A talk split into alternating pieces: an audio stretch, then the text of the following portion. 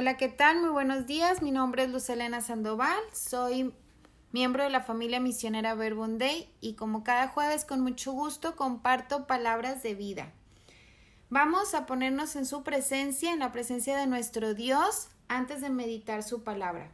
En el nombre del Padre, del Hijo y del Espíritu Santo. Amén. Gracias Señor por la oportunidad de iniciar o de detenerme en un momento del día para escucharte a través de tu palabra. Enséñanos, Señor, lo que vale nuestra vida y cólmanos de tus favores por la mañana. Lectura del Santo Evangelio según San Lucas. En aquel tiempo, el rey Herodes se enteró de todo lo que estaba ocurriendo y no sabía qué pensar, porque unos decían, es Juan que ha resucitado entre los muertos, y otros, es Elías que ha reaparecido, y otros, es alguno de los antiguos profetas que ha resucitado. Pero Herodes se decía, a Juan le hice cortar la cabeza. ¿Quién es entonces este del cual me cuentan cosas tan raras? Y tenía ganas de verlo. Palabra del Señor. Gloria a ti, Señor Jesús. Bueno, pues a mí me ayudaba, me río porque siempre me ayudan los salmos, los salmos me ayudan mucho para iniciar mi oración.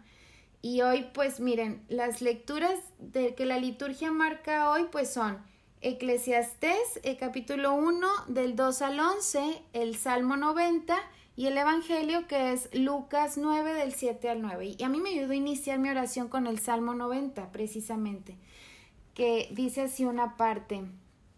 Eh, el tiempo de nuestros años es de 70 y de 80 si somos robustos. La mayoría son de pena y decepción, transcurren muy pronto y nos llevan volando. Enséñanos lo que valen nuestros días para que adquiramos un corazón sensato. Cólmanos de tus favores por la mañana, que tengamos siempre risa y alegría que la dulzura del Señor nos cubra y que Él confirme la obra de nuestras manos. ¿En qué se nos va el día? Las semanas, los meses, los años. La vida es tan breve y se pasa volando. ¿En qué se me va la vida? Voy como relojito, despierto a los niños, el desayuno, las clases, los berrinches, el trabajo, el tráfico, el jefe, los empleados. Y luego, pues como nos puede pasar como Coelet o Eclesiastés, ahí en el capítulo 1, versículo 2, que dice Coelet, perdón. Esto no tiene sentido. Esto no tiene sentido, nada que aferrarse. ¿Qué le queda al hombre de todas sus fatigas cuando trabaja tanto bajo el sol? Enséñanos, Señor, lo que valen nuestros días. Cólmanos de tus favores por la mañana y que tengamos siempre risa y alegría. Es decir, que cada cosa que vivamos la vivamos con el favor de Dios, con su alegría, con su sentido. ¿Qué sentido le doy yo a cada cosa que realizo? El trabajo, la escuela en casa, la pandemia, no son para fatigar nuestros días, ni para que pierdan el sentido nuestra vida. Pierde sentido cuando perdemos el por qué o el para qué. ¿Qué le da sentido a la vida, a lo que realizamos? No nos vaya a pasar como el pez fuera del agua. ¿Qué le pasa al pez cuando está fuera del agua? Brinca y brinca y brinca, ¿verdad? Pues luego podemos pensar y confundirnos que nuestra vida vale o que vivimos mucho o así como con plenitud porque andamos haciendo, haciendo, haciendo, haciendo, de aquí, de allá y para allá y ahora por aquí y ahora esto y ahora aquello y brinque, brinque, brinque como el pez, pero en realidad el pez está asfixiando. Cuando me siento asfixiada, agobiada, eh, me doy cuenta que he perdido el sentido.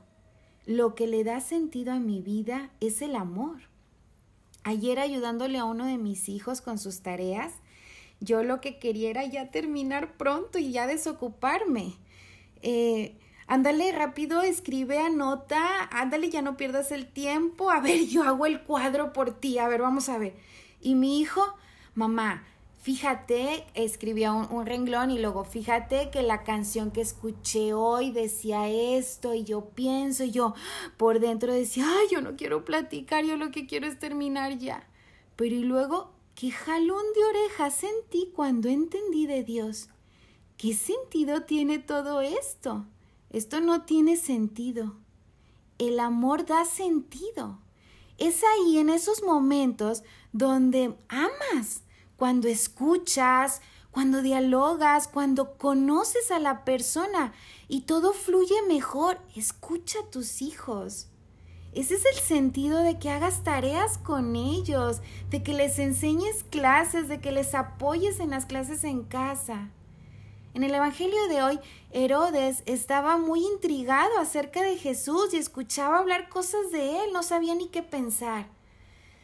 A veces vamos por la vida así, que no sabemos qué pensar o cómo hacerle para que me rinda el día. Ya no sé ni qué pensar si estos niños aprenderán, vale la pena tanto esfuerzo y eh, ya no sé qué hacer para que, si los forzo, mejor los dejo en paz, ya ni sé. ¿Cómo le hago, verdad? Ahora que me despidieron, ahora que económicamente las cosas no van bien, ya no sé ni qué pensar si vale la pena esforzarse por esta relación o no, ya mejor cada quien por su lado. Dice el Evangelio que Herodes se cuestionaba quién era es aquel de quien cuentan tantas cosas raras y tenía ganas de verlo. Herodes se quedó con las ganas de verlo. La invitación que Jesús nos hace hoy es a no quedarnos con las ganas de verlo, de conocerlo, de encontrarnos. No te quedes con las ganas de tener una vida mejor. No te quedes con las ganas de tener una relación mejor. Yo lo puedo, yo realizo las cosas, las hago nuevas. No te quedes con las ganas de jugar, de reír, de cantar con tus hijos, de bailar con tu esposo. No te quedes con las ganas de de encontrar y tener sentido de todo lo que realizas. No te quedes con las ganas de escuchar, de experimentar el amor de Dios, de conocerlo más, de encontrarte con Él hoy, no mañana ni después. Y como termina el Salmo 90 al final, termina diciendo, que la dulzura del Señor nos cubra y que Él confirme, es decir, que le dé sentido a las obras de nuestras manos.